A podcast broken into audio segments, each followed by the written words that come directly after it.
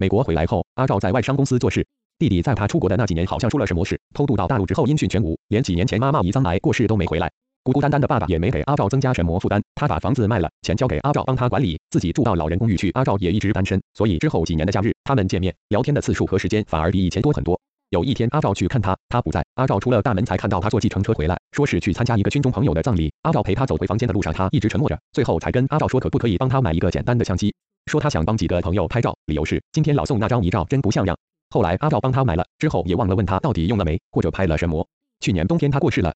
阿赵去整理他的遗物，东西不多，其中有一个大纸盒。阿赵发现里头装着的是一大叠放大的照片和他买的那部照相机，相机还很新，也许用的次数不多，更也许是他保护的好，因为不仅原装的纸盒都还在，里头还塞满钱皂机，并且罩上一个塑胶套。至于那些照片拍的，应该都是他的朋友，都老了。背景有山边果园，有门口，有小巷，也有布满鹅卵石的东部海边。不过每个人还都挺合作，都朝着镜头笑，就连一个躺在病床上插着鼻胃管的老伯伯也一样，甚至还伸出长满老人斑的手臂，用弯曲的手指勉强比了一个啊。阿赵一边看一边想象着他为了拍这些照片所有可能经历过的孤单的旅程，想想他独自坐在火车或公路。车上的身影，他在崎岖的山路上执着的样子，他和他们可能吃过的东西、喝过的酒、讲过的话，以及最后告别时可能的心情。当最后一张照片出现在眼前的时候，阿赵先是惊愕，接着便是无法抑制的嚎啕大哭。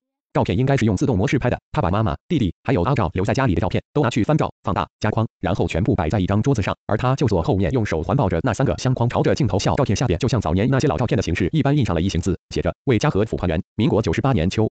阿赵说，那时候他才了解那个男人那么深沉而无言的寂寞笑容。后来那群人都老了，病了三四十年的矿工生涯之后，他们陆续得了矽肺症、咳嗽、哮喘，长期激烈劳动锻炼出来的筋肉慢慢萎缩，脸颊凹陷，肤色灰白，两眼无神，终日内衣睡裤一件，窝在家里某个角落，鼻孔塞着氧气管，动也不动，呼吸艰难，之下连话都懒得讲。天气好的时候，他们偶尔会拖着小氧气瓶，以有如电影慢动作一般的脚步，逐一走出家门，在巷尾的电线杆下聚集。儿孙们会习惯地帮他们张罗矮凳、矮桌，并且架起一只大阳伞，然后他们就在伞下沉默地玩着四色台。旁观的人会依照阳光的角度调整阳伞，当阳伞和地面呈九十度直立的状态时，他们会回家吃午饭，之后再度继续，直到阳光消失。抽烟是他们一辈子的嗜好，身体既然到了这种地步，更没人觉得有戒掉的必要，所以每隔一段时间，他们就会有默契的一起关掉氧气，各自点起烟，有一口没一口的抽。往昔经常被他们粗声粗气的叫唤、咒骂的太太们，仿佛终于等到可以报复的时机。每次只要看他们掏出香烟时，就会大声吼着在巷子里玩耍的孙子说：“离卡远一点啊，你阿公存心要死，你们可不要跟着去。”或者故意闲闲的说：“抽吧，抽吧，抽死总好过死了没得抽。”他们始终沉默，不知道是没力气，还是根本连回嘴的意识和动机都没有。他们最后一次展现昔日的冒进，是有一天警察冲进巷子，说他们是公开聚赌，硬要带去分局拘留。听说他们打氧气管一拔，仿佛要把压抑了好长一段时间的怒气全部宣泄出来似的，还是日式的咒骂接连不断。然后说：“大伟的你不抓，抓这几个加起来将近三百岁，赌资总共才两百八十元的人是要回去干你娘。”没想到后来太太们提起这件事时，却都带着些许的哀怜。他们说：“可怜哦，才刚骂完，一个个都忙着抓起氧气用力吸，一个个都喘得像条狗。”那年冬天，他们都陆续住进医院、加护病房和普通病房来去替换，可是没人有可以期待的出院时间。有一天，一个三十来岁的儿子去医院看父亲，两人无语。后来他问父亲说：“有没有想神魔？”父亲说：“可以现吃现死、现超生的东西。”儿子想了一下，在父亲的耳边说了什么，父亲竟然嘴角微微上扬，慢慢起身拉掉氧气管，然后朝其他人说：“不要躺了，我儿子要带我们去楼顶晒太阳。”然后有点顽皮的跟他们做了一个手势，父亲领头，后面跟了六七个人，他便后照顾，走一步停一步。那天的阳光灿烂温暖，天空和远处的海都蓝得发亮。儿子掏出香烟，为他们一一点上。儿子感觉像犯罪，但当看到他们深深的吸了一口，脸上逐渐出现和躺在病床的时候截然不同的神情时，他似乎已经不管那么多了。年轻的护士捧着药盘忽然出现在楼梯口，不可置信的看着这群人。儿子用英文跟他说：“就让他们快乐一下吧，忘记你所看到的。”儿子无法忘记的是，他看到父亲赶紧把香烟捏熄，手往背后藏，而脸上却出现久违的笑容。那笑容就跟当年自己好奇偷抽烟，却被父亲当场活埋的时候一样。刹那间，儿子觉得自己和父亲竟然如此亲近，仿如曾经一体。后来，这些人就在医院里一个接一个离开，没有人再回来抓住一个春天。闹钟哇哇哇啦的响了，我仿佛从另一个美好而舒适的世界里云游归来，可是眼皮就是睁不开。小弟，起来啦，还睡？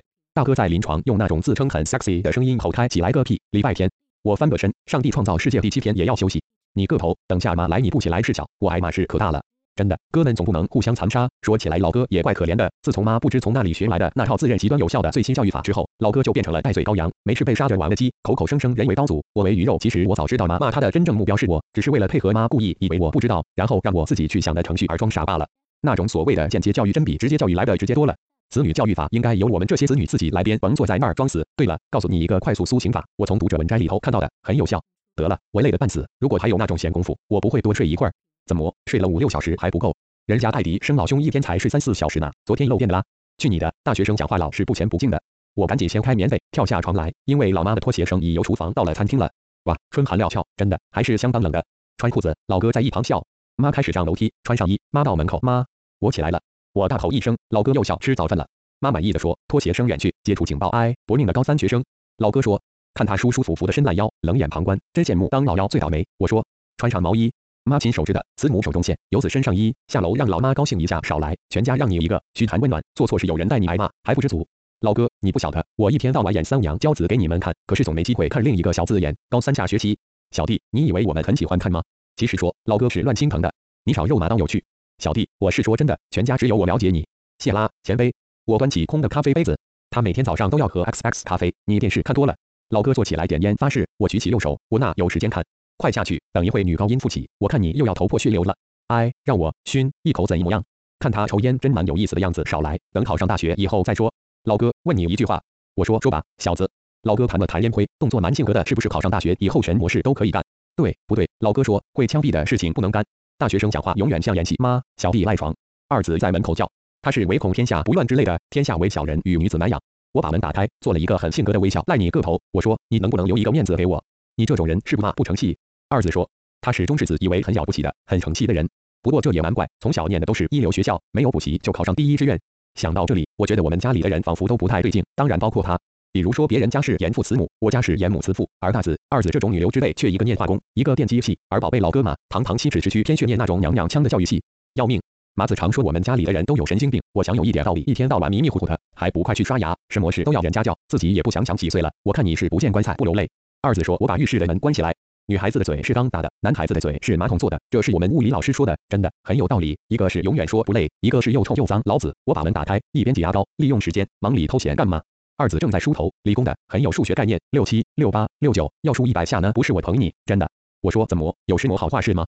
七一七二七三，你今天穿的够骚的。我说是不是嗨？拔去了。顺手把门锁上，唱歌，大声的唱。怒发冲冠，凭栏处，外头鬼哭神嚎，山崩的裂。我对镜子做个鬼脸，妈的，胡子又长了，哎，老了。大阳照到了餐厅的窗子，天蓝得发亮。所谓碧空如洗是也。妈把落地窗呼啦呼啦的全部推开，窗台上那几盆花正在妈的利爪下受罪。妈的动作就像小时候替我洗头一样，连丝带抓的。嘿，要开花了呢，老头子要开花了呢。妈大叫大嚷的，怎么自摸鱼啦？爸正常阳在社论里头，只有像老大那种怪人才看社论菊花要开了呢。妈把整盆花从窗台上搬进来，看到了。爸说着把手一挥，妈又抱出去。其实妈晓得，我也晓得，爸连瞧都没瞧一眼。爸，我说，嗯，你万没灵性的，神魔。爸爸，报纸一丢，握着拳头跳过来，你敢批评我？爸虽然老了，胖了，可是动作倒还是很灵巧，大概是当兵当久了的关系。你想想，从二等兵干到上校退伍要多久？二十多年呢。不敢，爸，我缩着脖子喝牛奶。爸喜欢抓脖子，五爪神功。老幺，我看你吃到什么时候？妈在阳台上说，唯恐天下不知的样子。现在几点啦？补习来得及吗？哎，自己也要想想，那么大一个人了，总不要妈一天到晚惦记着，妈会累。老幺，爸低声说：“快吃，快上课去。”二子下来，老哥也下来，个个神采飞扬。星期天，约会天，对大学生来说，爸早，妈早。二子妈早，爸早。大哥，奉城派的还早呢。妈头也不回的说：“好棒的天气。”二子说：“春眠不觉晓，处处闻啼鸟。”得体，得体。爸说：“老幺，下面呢？夜来麻将声，不知谁赢了。”我说：“良机不在，没有幽默感的人，只不过是个行尸走肉而已。”老幺，妈大吼一声：“胖蜜，胖蜜啊！”二子说：“老哥在桌下踢我一脚。”爸摇摇头，六宫粉黛无颜色的笑了一笑。神经病家庭，真的，男人女性化，女人男性化，甚至菊花也在春天开。讲义、课本、笔记、红笔、蓝笔、车票、眼镜都有了，钱没有。老幺，八点了。高八度的花腔女高音来了。我说，妈的弱点是不论她多生气、多急，只要答她一声，代表你在听她的话，她就会心满意足，自动熄火。这是爸二三十年来的临床经验，不过真的很灵，屡试不爽。中午回不回来吃饭？你们妈说不回来，三个都说老幺要回来。妈瞪着我，得了，那么远浪费时间，在外面吃饭好了，找个同学聊聊也好，学学人家念书的态度。爸说。这就是常使我感激的痛哭流涕的父亲，生我母亲，知我者父亲。你不怕他去找个女学童联络感情？爸，二子满嘴圈牛奶子，可是就不放弃说话的机会。老二，你不要讲话好吗？老哥路见不平，拔刀相助，皱着眉说：好老哥有钱吗？爸一边说一边掏口袋，意思是孩子，我一定给你，不论你有没有没有，拿去，不要乱花。爸快速扔过来，我赶忙接住，拿多少？妈说五十块吧。爸说善良的爸，两百元呢。妈，我走了。我打开门，老哥，Have a good time。谢了。二子，干嘛？神魔遗言。你的腿越来越粗了，少吃一点。我说，关上门，二子他一定火山爆发，可是不会影响到我，因为爸严格规定过，兄弟姊妹吵架只能在屋内，所谓家吵不可外扬也。楼梯口是非军事区，我竖着楼梯下来，越想越不甘心，这就是高三学生的 beautiful Sunday 的早晨，鬼窝。楼梯下也有人在推脚踏车，二楼的三千斤，高三的可怜虫，嗨。我说太熟了，否则我真不会去和女孩子打招呼，非不会也不敢也嗨。他抬头看看我，眼圈发黑，八成又是一个爱迪生。上课去。对，我说上课去。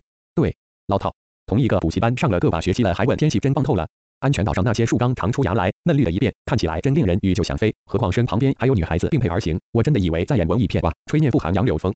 他说，又是一个颇有文学素养的，真的很舒服。喂，你早上都起不来是不是？他笑着问。没有啊，谁说的？那怎么每天早上都听到你妈在那儿嘀嘀咕咕的？他说，我注意到他握车把的手，可怜，骨瘦如柴呢。女人嘛，总是啰嗦。我说少乐。他说，其实我有时候也累得起不来，用功过度吗？我说，人来路四段，最美的路，而且有一个坦白的女孩子在招供。哇，美丽的星期天，其实说，我真的一点把握也没有。他偏着头说，你呢？甭提。我说，我有时候觉得自己念的好多好多了，可是就不知道别人念的怎么样，想来想去很害怕。我也是。他说，对了，你家不是全上大学了吗？你怕什么？自备家教。算了。红灯，停车。老子三棒子打不出一个屁来。老哥社会组的，数学比我还破。二子嘛，自己有自己的节目，只要不扯我后腿就行了。电机系那个，他问是他，没事干专找我麻烦，还会教我。我好多同学也这样，哥哥姊姊去别人那儿当家教，而自己在家。是他，我有时真搞不懂。我说一些国中的小老头穿的花花绿绿的，又笑又叫的走过，郊游去的样子，旅行袋露出烤肉的铁丝网，我很羡慕他们。他说算了，三四年后还不是和我们一样受苦受难。绿灯，等他起步赶上来，嘿，你有没有想过考不上怎么办？他说当然想过，男孩要当兵呢。我说女孩子倒没关系。不对，他摇摇头，皱着眉着。我大姐考了一年没上就不考了，结果找不到工作，一天到晚待在家的。我真害怕我也会这样。你知道高中非学历吗？结婚去吗？我笑着说，长期放票，德性。真的，我说男孩子才糟，当两三年兵役下来，什么都忘了，再念也不容易了。那不要去吗？他满脸真诚地说，你开什么玩笑？当兵又不是看电影。可是好多人没去当兵呢，身体有病吧？那你不会去弄个病？他说，女人不足以论大事，少来。其实我有时也想过，就是念大学也是一样，还不是念一堆书，念一念又要干实模。我也想过，可是我老哥叫我不要想那么多，走一步算一步。千千万万的高中生在准备考大学，我们也是高中生，我们也要去考，我们都是高级盲从。早哪高级？我说我们是明知山有虎，偏向虎山行。喂，你知不知道那些念大学，就如你哥哥子子，他们想的下一步是神魔多呢？我说，比如说今天礼拜天，他们想说今天和谁约会去啦？到何方逍遥去？少乐。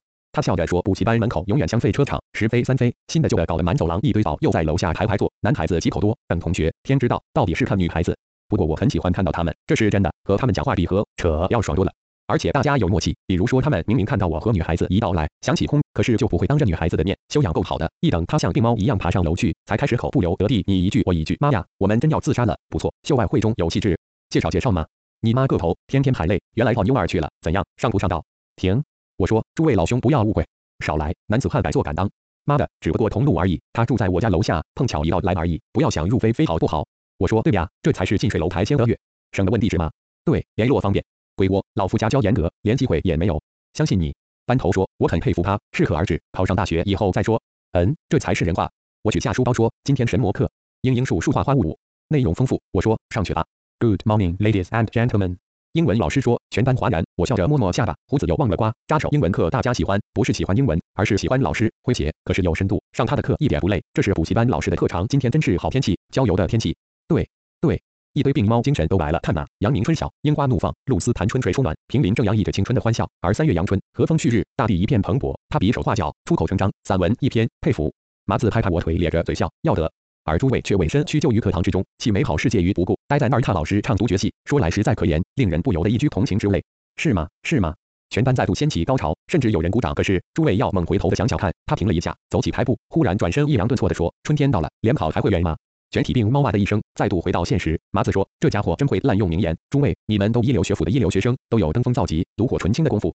他说：“一本正经的，我不得不正襟危坐起来。而你们也都知道，台大复原的杜鹃比阳明山的还要鲜艳，还要漂亮。明年春天，当各位拥着美丽可爱的女朋友，在台大校园欣赏满园春色之际，你们会深深觉得，虽然损失了一个春天，却得到了永恒的春天。”病猫再度精神振奋，叫好连天。麻子说：“他一定念过群众心理学，干议员一定很棒。”报告，有人举手是模式，请问老师，清华大学有没有杜鹃花？一个傻头正经的问：“我不太清楚，有什么意见吗？”老师莫名其妙的反问他：“没有啦，我第一志愿想填写清大，可是怕损失一个春天之后，还要损失了永恒的春天。”傻头说完，一本正经的坐下，整个课堂如原子弹爆炸，天翻地覆，敲桌子，拍手，吹口哨，趁机发泄我乱佩服这种语不惊人誓不休的烈士。麻子说，我也同意，不过我真搞不懂那小子是真傻还是装傻。OK，now 言归正传，翻开讲义第五四页，副词语形容词。老师笑脸尽失，麻子跟我做的鬼脸说，喜剧演完了，现在悲剧上台。中午，一堆人又聚在一块，休息一小时呢，不长不短的，而且又昏昏沉沉的，扯不出一点名堂来，敲课怎么样？麻子忽然说，平地一声雷，精神全来了，生平没干过那种事。班头连头都不抬半天，又有什么关系？魁汉，你呢？无可无不可，魁汉也无精打采的。你妈的怎么吗？下午神魔课，画画物物，我没意见。我说真的，物理化学还有一点心得，到那儿去。班头抬起头说，想想看，阳明山去抓住最后一个春天。奎汉说：“妈的，要死了！老师说的吗？也可以散散心，储备明天的干劲。”我说：“这种天气真的要命，好的真想出去跑跑班头，如何？也罢，舍命陪君子。”他懒洋洋的站起来，够义气。我不知怎么想到了楼下的三千金，想到那副可怜的样子，似乎也该去走走。我去找那个女孩子一起去。我其实是心直口快，半点念头也没有过分。班头说：“干嘛？约回去？得了，得了。”不是，我说，我看他也是需要去散散心那一类的可怜虫。班头，你开空一点好不好？你高三，人家也高三，你紧张，人家也紧张呢。散散心，聊聊天又没什么大不了的事。麻子说，对吗？班头，你自己心存不正，戴有色眼镜，就和训导主任一样没见识。去吧，去吧，要死大家一起死。班头说，小鱼快去。麻子似乎血压升高，攀肩搭背地说，为了不使他太劳累的关系，有办法叫他多找个几个。麻子，你真心存不正了。我说，哎，难得好天气。麻子说，那可怜的病猫正趴在栏杆晒太阳，也是一副半死不活的样子。嗨，我说干吗？敢不敢敲课？干吗？一副世界末日的样子。你早上不是说吹面不寒杨柳风吗？要不要去享受享受？我说神经，难怪你妈要骂你。我跟你讲真的，去山上跑一跑舒服一点，埋在这儿真会死掉。何况你我都是乖孩子，又不是像别人一天到晚乱跑的。少饿。他说，迷汤之下信心动摇。可是下午有课，神魔课，地的丽丽，那有时魔考上的，自己念还不是一样？老师又不会重写历史，身体要紧，花半天功夫换几天精神，划算啦。自己身体要自己照顾。去那个山。他说。看吧，人同此心，心同此理，这叫做垂死前的挣扎。阳明山，地灵人杰，什么时候走？他说，回过头开步走。现在快去整理一下，门口见。对啦，多找几只病猫，救人一命胜造七级浮屠。我说好吧。他急忙进教室去。如何？楼梯口大火紧凄凄地如临大敌，成了。我说又何？奎汉沉不住气的叫了出来。看吧，同病相怜，你们长道一点好吧。班头说，大家不要不前不敬，扯进感情纠纷。我告诉你们，纯咱心，非交友。别忘了高三下呢，考大学要紧。班头麻子欲哭无泪地说：“你别自以为是保罗纽曼好不好？一个下午就会扯上感情纠纷，我看你自己要上道一点，是吗？是吗？”奎汉说：“是你个头。”班头老邱承怒推他一把，大伙儿呼啸下楼，别了补习班，别了课本，哈哈！春天，春天不是读书天。奎汉拉着车子如泣如诉地说：“我在想要是校长看到这一群叛逆，不知道会不会晕倒。”九个傻头，五女四男，离联考仅有一百多天，嬉皮笑脸游山玩水，阳明山顶游人汹涌。为了表示清白起见，九个人前后相距将近十八公尺，好风景。奎汉呆头呆脑地说：“看那些花衣服，那些笑容，就值回票价了。”麻子说：“真是春城无处不飞花，补习班就没有。”班头说：“对，高三教室也没有，高三学生都是殡仪馆那堆。你妈吉利一点好吗？对你应该说高三学生都是大学预科，台大先修班。乌托邦。”班头说：“一群不知死活的人的心理滋味，快乐一点吗？”麻子说：“既来之，则乐之。红花绿树，空气清纯，吸一口气就像喝一百杯咖啡，吃一千粒克补，全身细胞都活过来，太舒服了。嘿，你们不要走那么快好吗？”三千金在后头呻吟：“该死，我们。”奎汉说：“后面还有人呢，找一个地方休息休息，到新派光复楼去如何？”班头说：“喝咖啡去。”咖啡，妈的，我打死你！麻子带我发那拒绝进入屋内。一个女孩说：“眼镜后水准，脸色苍白，高三的，一看即知。”我好久没好好晒一晒了，不要晒，晒红了，回去包被改。三千金说：“才不呢，我妈知道我到外面去走过，她一定很高兴。”她说：“好妈妈。”四个男孩异口同声，默契够棒的。我看我要认你妈妈当前妈了。奎汉说：“大家都开怀大笑，笑的路上那些人都回过头来，我真的羡慕那些人，年纪和我们差不多，可是他们就没有联考的威胁。大学，大学，嘿，你说，如果我们和他们一样没有联考威胁，多棒！”另一个女孩说：“自由自在的，可是他们却羡慕我们还能念书，还能钱来伸手，饭来张口。人都是身在福中不知福。对了，你们有没有想过，念大学与没念大学有什么不同？有啊，起码念完大学想看神魔抓起来即可看得懂。那倒不一定，你的意思是外文的书，对呀？那如果念国文系或者其他外文少的呢？起码可以具备了更深入的去探讨某种学问的能力。那不同又在何方？赚钱的人专讲究赚钱，我们说他们没灵性，没有精神生活。可是我念丁祖，如果考上商学院，那还不是讲究赚钱？那有何不同？”对，更何况书念多也不一定赚更多钱。奎汉说，人家王永庆不一定要念大学，可是他公司有多少大学毕业的，甚至硕士博士？话不能这样讲。班头说，念大学的目的无论如何争辩也辩不出个名堂来，因为我觉得世界上矛盾的事情太多了。比如有人说学历无用，要实力；又有人鼓励我们说要像王云武先生一样自学苦读。可是每年就有几万人往大学的门冲，所以我的观念是，既然念了书，就好好念，能考上没什么，不考上也没什么，反正周少僧多，只要人能在自己喜欢的工作上发挥，那念大学与不念大学有什么两样？一个在围墙里念，一个在围墙外念而已。班头，那你的意思是你是劣势派的，能上则去，不上则弃？可以这么说。班头扛下来，我志愿只填自己喜欢的，父母无法干涉，因为叫我去念我不喜欢的东西，那不如不念，用那四年可以搞一些经验和乐趣出来。我倒没想那么多。三千金说，